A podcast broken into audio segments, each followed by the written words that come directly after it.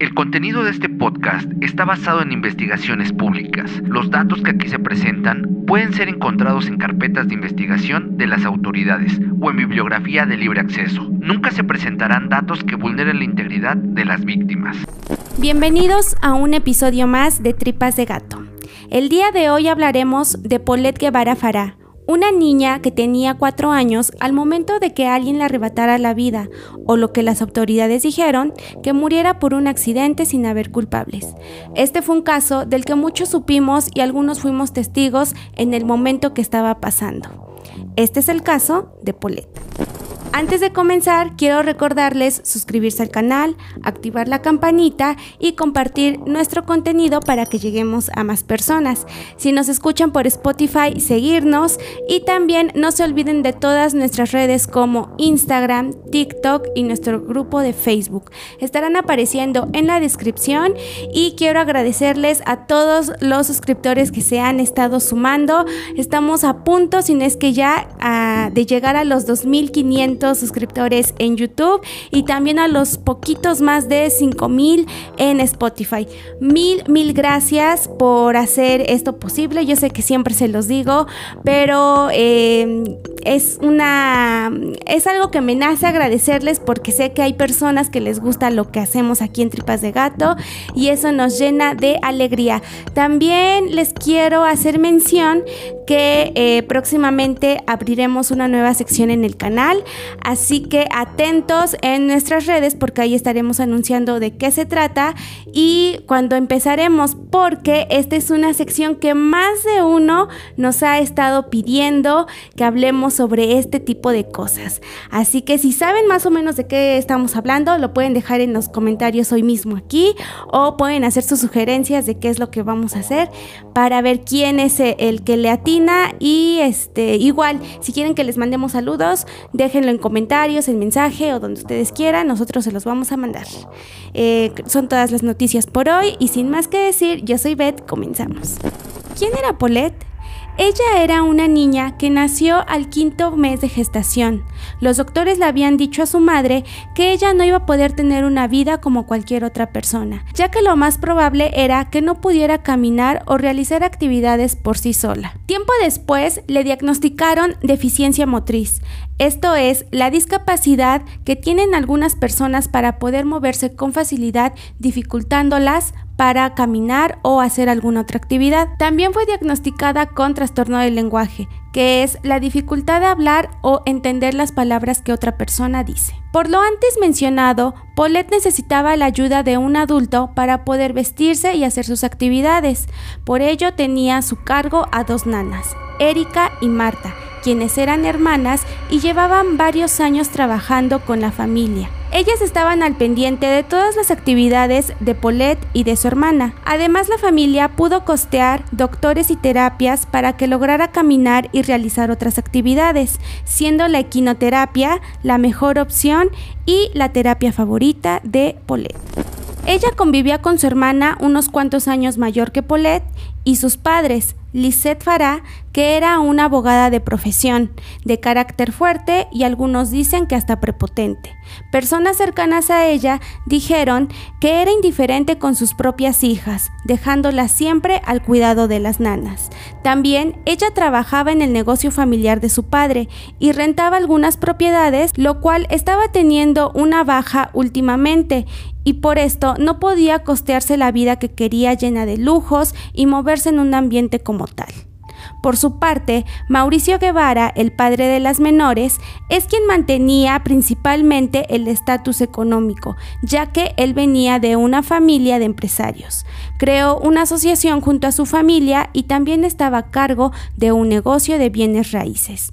Para el momento en que todo sucedió, tanto Lisette como Mauricio no llevaban una buena relación amorosa, incluso se estaban separando. Él aún seguía viviendo con ella, pero también tenía una casa en Valle de Bravo donde pasaba tiempo con sus hijas. La familia vivía en una zona residencial de México llamada Interlomas, y al contrario de lo que algunas personas pensaban, hasta este punto era un hecho que la familia no se llevaba bien, pues entre el trabajo y reuniones con amigos, los padres no estaban al tanto del cuidado de las menores, Incluso se llegó a especular que debido a la condición que Paulette tenía, sus padres preferían a su otra hija, dejando a la deriva a la pequeña Paulette. Aquí hay algo que debemos destacar. Paulette caminaba por sí sola y había logrado grandes avances gracias a sus terapias, cada vez con menor ayuda de un adulto.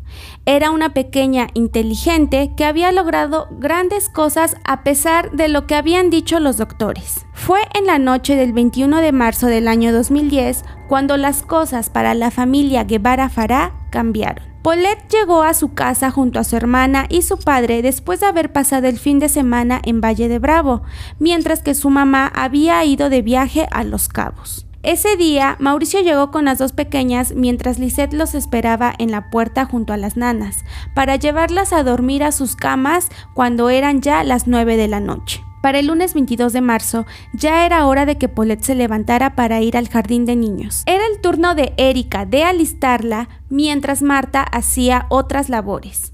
Cuando ella entró al cuarto se percató de que la pequeña no estaba en la cama, entonces empezó a mover los edredones para ver si no estaba en algún rincón de la inmensa cama para una menor de cuatro años que tenía una semana estrenando después de haber dejado su cuna, pero no la encontró. Entonces fue a buscar al baño y algún otro sitio donde pudiera estar sin tener éxito. Se dirigió al cuarto de los padres y al abrir se dio cuenta que solo estaba Lisette durmiendo. Mauricio no estaba. Entonces pensó que él se la había llevado. Cuando Erika bajó a la sala para seguir alistando las cosas, se dio cuenta que Mauricio llegaba, pero sin la pequeña. Entonces le preguntó que dónde estaba Paulette. Mauricio le dijo que seguramente estaba con su mamá, que buscara bien. Erika regresó una vez más a buscar al cuarto de la pequeña sin encontrarla y después al cuarto de los padres. Le volvió a preguntar a Lisette si no sabía dónde estaba la menor. Cuando entró Mauricio al cuarto y también le dijo lo mismo, dónde estaba Paulette. Lisette se mostraba un poco despreocupada, sin entender qué pasaba, pensando que se trataba de alguna broma o travesura de la menor. Mientras las nanas y el padre comenzaron a buscar por toda la casa, Lisette se mostraba tranquila en la computadora y fumando un cigarro. Al ver que había mucho movimiento, decidió ayudarlos. Salieron del edificio, el cual tenía seguridad 24 horas. Fueron a buscar a las áreas verdes y donde estaban los juegos. También fueron a la alberca que estaba tapada con una lona, la cual quitaron para ver si no por accidente había caído ahí, pero no estaba. Se dirigieron a casas de otros vecinos a preguntar y no tuvieron éxito. Fueron con los vigilantes y les preguntaron si no la habían visto. Ellos dijeron que no y les mostraron algunas grabaciones. La sorpresa fue que no todas las cámaras servían y por ende no tenían todos los puntos para ver si no había pasado la menor por ahí. Algunos dijeron que Mauricio fue el primero que llamó a las autoridades y otros dijeron que Lisette, pero haya sido quien haya sido, claramente se vio que habían influencias de por medio, ya que en menos de dos horas habían varios elementos de la policía haciendo una investigación y buscando a la menor. La participación de estos hizo notar que este caso no se trataba de cualquier familia. Quien estuvo a cargo de esto fue Alberto Basbás, junto a más de 100 agentes ministeriales y policía judicial, a total disposición del caso. Y también habían perros adiestrados, dando como resultado para toda la investigación 23 peritajes de diversas áreas, el análisis de las pocas cámaras que servían, eh, se obtuvieron 32 entrevistas entre padres, familiares y vecinos, acompañados de exámenes como poligrafía, química forense, toxicología, química genética, fotografía, entre otros más, al igual que la revisión de 12 casas aledañas a la de la familia Guevara Farah. En un principio las autoridades se enfocaron en buscar a la pequeña afuera, pensando que tal vez se había salido o que si alguien se la había llevado podría haber rastro de ella. Al ver que no habían pistas, decidieron buscar en el lugar principal donde desapareció la pequeña, la casa pero para esto la casa ya estaba contaminada por personas que habían entrado y salido entre vecinos, familia y algunas autoridades, por lo cual no se pudieron obtener indicios de algún sospechoso. Todo parecía indicar que se trataba de un secuestro por parte de algún familiar o un conocido, ya que no habían forcejeos en las puertas que mostraran que se trataba de alguien ajeno. Además, Lisette dijo que Paulette no solía irse con personas que no conociera y por su condición motriz no podía desplazarse con facilidad o por su propia cuenta. Estos fueron datos que desconcertaron más la misteriosa desaparición de Paulette. Las autoridades no encontraron más pistas, no habían testigos, no habían grabaciones o indicios que dijeran dónde podría estar la pequeña. Ya era 23 de marzo y México despertaba con espectaculares con fotos de la pequeña acompañados de un se busca y varios teléfonos. Los medios y sociedad empezaron a voltear a este caso que estaba teniendo gran relevancia. Todo mundo hablaba del tema y lamentaban el hecho de que una pequeña de 4 años estuviera desaparecida. Parecía extraño que la niña se hubiera perdido en su propia casa. Diversas personalidades famosas y conocidos compartieron esta fotografía. Las redes sociales fueron un factor importante, ya que empezaban a estar invadidas de la foto de Paulette. Y esto gracias a la tía de la menor que había empezado a difundir esta fotografía con conocidos y familiares. Como era de esperarse, los medios una vez más hicieron acto presencial, pues empezaron a pelearse esta nota. El día 25 de marzo las autoridades difundían el cartel oficialmente, pues los carteles antes difundidos habían sido puestos por propia cuenta de la familia. La Procuraduría empezó a trabajar inmediatamente con un asesor de plagios, teniendo como primera línea de investigación un secuestro. Para el 27 de marzo, Lisette daba entrevistas ante los medios y esto lo hacía desde diversos puntos de la casa, entre ellos el cuarto de la pequeña, encima de la cama, sosteniendo algunos peluches, incluso la pijama con la que había desaparecido. Esta pijama que mostraba era la de su hermana, ya que solían comprar ropa similar para ambas. Eh, yo acosté a mi hija a dormir alrededor... En esta cama. En esta cama la arropé en la cama, me salí del cuarto, le apagué la luz. Pues ya fue, regresa y me dice, no está la niña, señora. Y en eso me encuentra mi esposo. Mejor la niña no está conmigo. Yo lo único que quiero es que aparezca mi hija. Ya no tengo ideas. El 28 de marzo, Lisette salía nuevamente a dar un comunicado pidiendo que por favor quien tuviera su hija se la devolviera, que no le interesaba quién era quien la tuviera, y de ser necesario la dejara en un lugar público y la persona en cuestión se diera la fuga, pues esto era lo que menos le interesaba y solo quería recuperar a Paulette. Esto no tuvo éxito, no hubieron llamadas o pistas que arrojaran que estuviera secuestrada, pero sí hubieron interrogatorios a las personas que vivían cerca de la casa como vecinos, algunos amigos y familiares. No se tenían pistas por lo cual el secuestro estaba dejando de ser la principal línea de investigación. Y aquí vino otro momento que la gente empezó a cuestionar y fue el por qué la actitud de Lisette no era el de una madre que mostrara dolor o preocupación por lo que estuviera pasando con su hija. Ella se mostraba tranquila y sin reacción o emoción ante lo que estaba sucediendo. Por su parte, Mauricio se mantenía al margen y solamente colaboraba con las autoridades. Era evidente que la relación entre ambos estaba mal, ya que la gente empezó a armar teorías sobre el verdadero paradero de Paulette, aludiendo que tal vez la mala relación entre los padres tenía algo que ver. Pues en una entrevista, Lisette declaró que Mauricio siempre la acusó de la desaparición de la pequeña y de saber dónde estaba. Recalca que desde siempre desconfió de ella incluso antes de que todo esto pasara. El procurador Basbás empezaba a hacer señalamientos de que todo se trataba de un asunto interno familiar.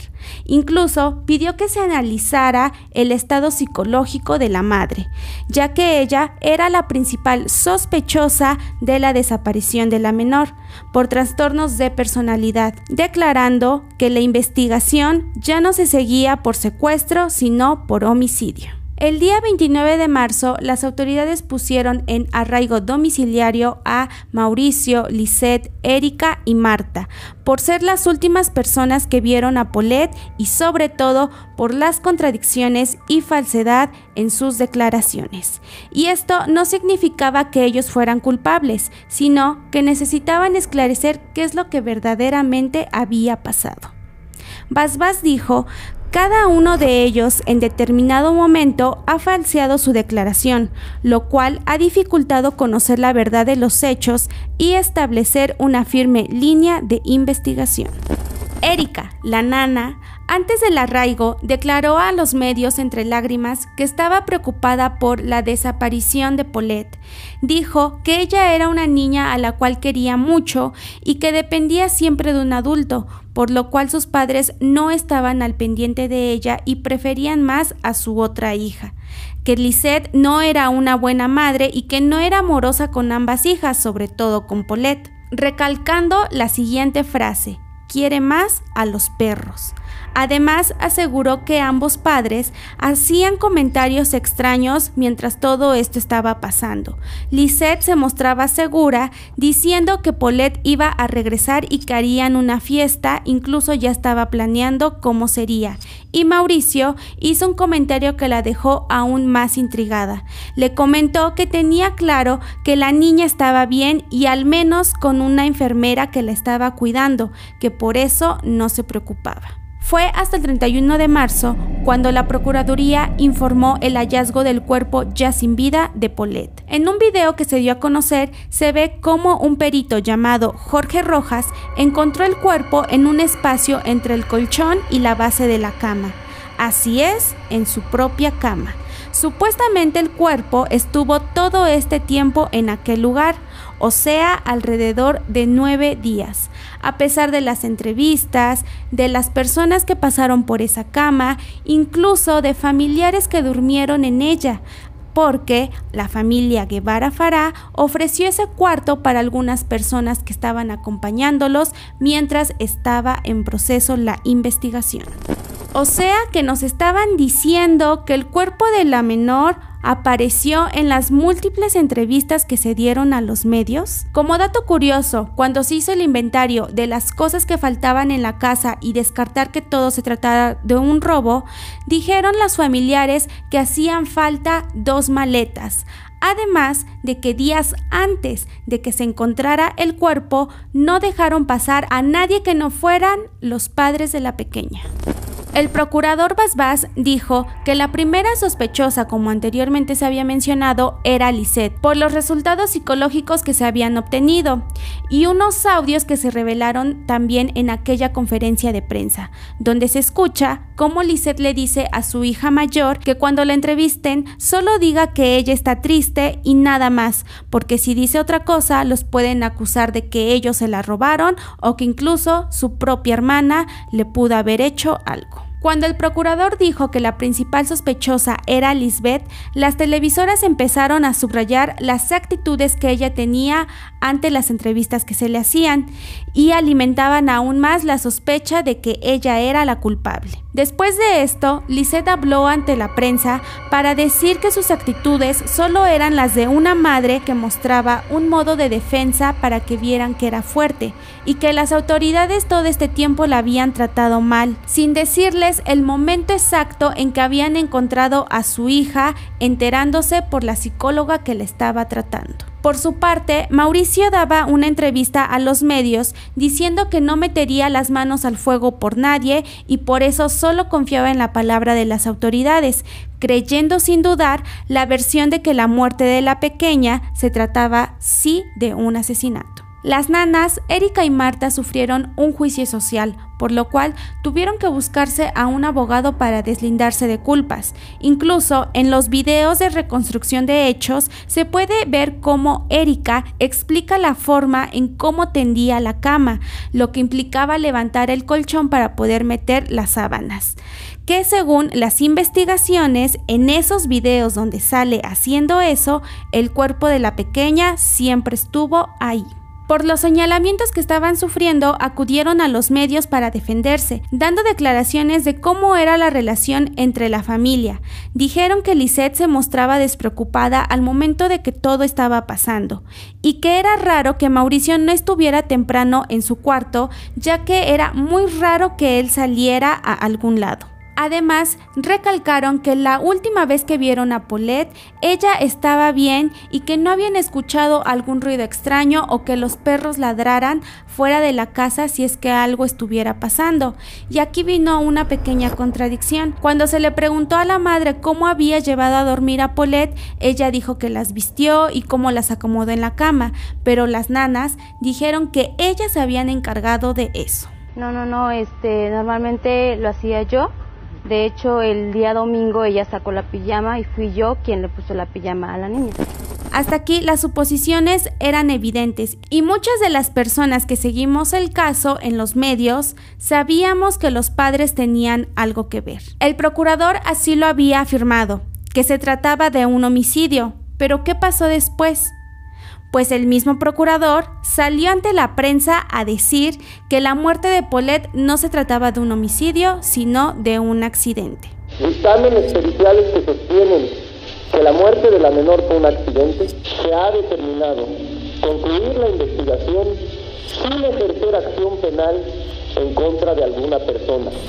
El resultado oficial de las pruebas que se le hicieron al cuerpo fue una muerte que había sido ocasionada por asfixia mecánica en su modalidad de obstrucción de las vías respiratorias y compresión torácica abdominal, rodando por la cama y cayendo en ese pequeño espacio entre el colchón y la piecera, quedando sin poder moverse y poder hablar. Recordemos que ella no podía hablar aún. Además se dijo que ella llevaba entre 5 a 9 días de haber muerto.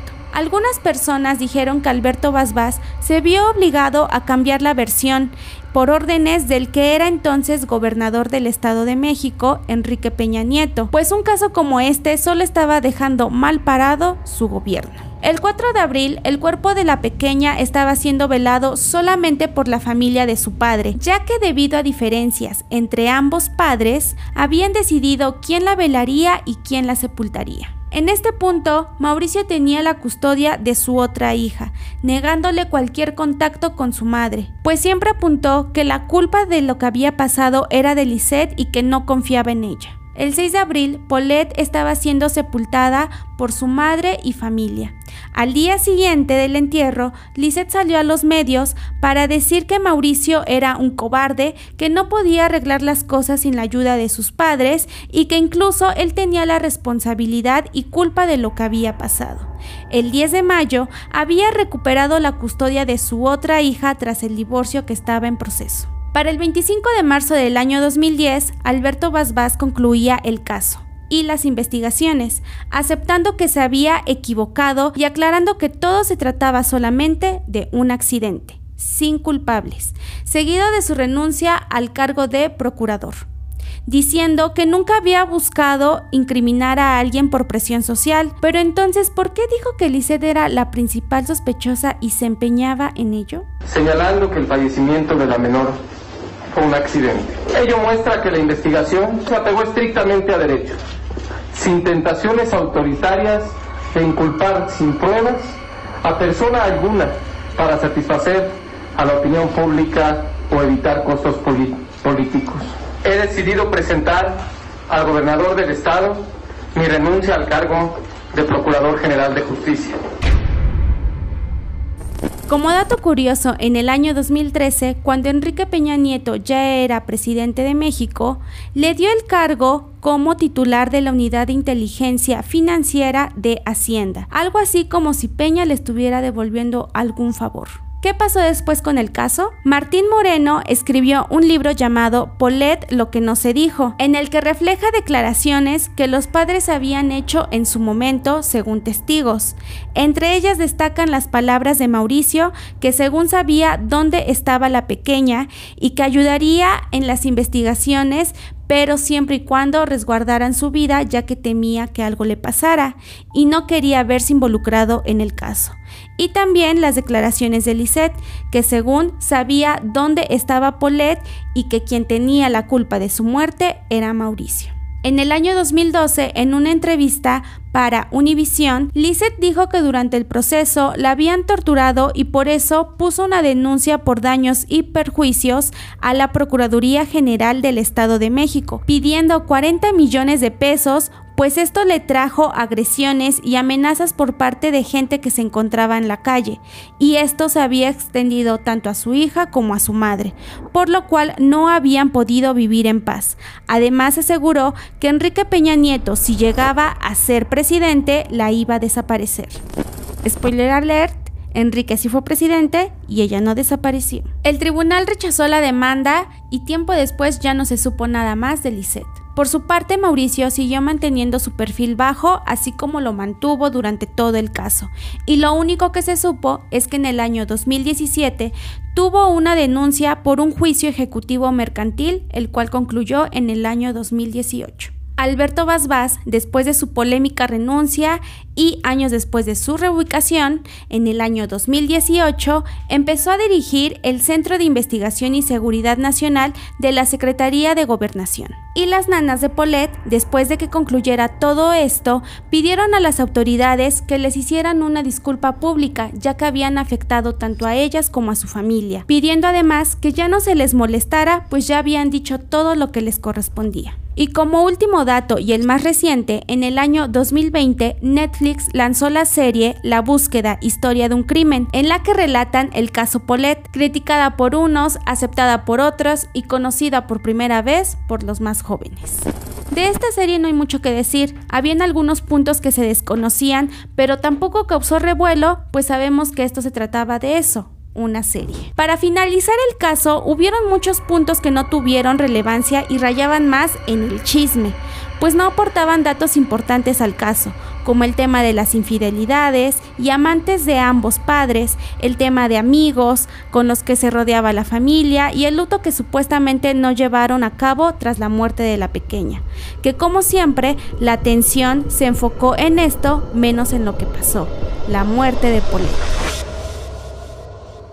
Con ello se plantearon varias teorías, de las cuales me gustaría saber cuál es su opinión y cuál de estas aceptan o si ustedes tienen alguna más. La primera es que esto no fue un accidente y fue una muerte ocasionada por los padres que se les salió de control y no supieron cómo arreglarlo. La segunda, que tal vez sí fue un accidente de un descuido por caída, medicamento o de su misma hermana, y al entrar en pánico por no saber qué hacer, se armó todo un lío. 3.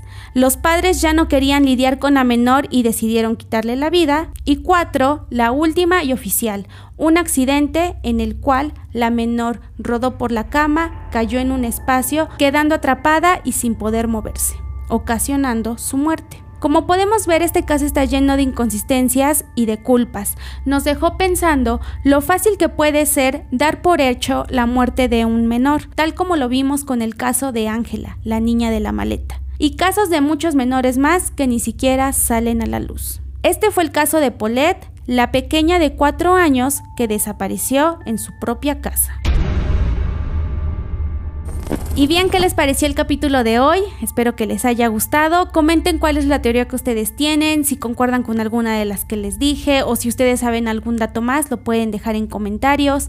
También nos pueden dejar eh, comentarios en Instagram porque hubieron personas que nos empezaron a escribir con respecto al caso de la luz del mundo, que ellos vivían cerca de aquel lugar y sabían algunos datos que no se dieron a la luz pública, entonces eso suena interesante saber que si tú eres vecino o conoces eh, a la persona en cuestión, si sabes algún dato extra, nos los hagas, eh, nos los hagas saber para que nosotros podamos meterlo en investigaciones futuras porque a lo mejor podemos ampliar el caso, que es lo que estamos pensando hacer sobre casos que han sido recientes, cómo van los procesos y entre otras cosas. O dejarlos en historias, como cuál es el seguimiento de estos casos. Si nos quieren recomendar algún caso, siéntanse libres de hacerlo en cualquiera de nuestras redes o comentarios. Ya saben que nosotros siempre los leemos, siempre contestamos. Si nos etiquetan en historias de Instagram, también los compartimos. Y lo que siempre les decimos, suscribirse al canal, activar la campanita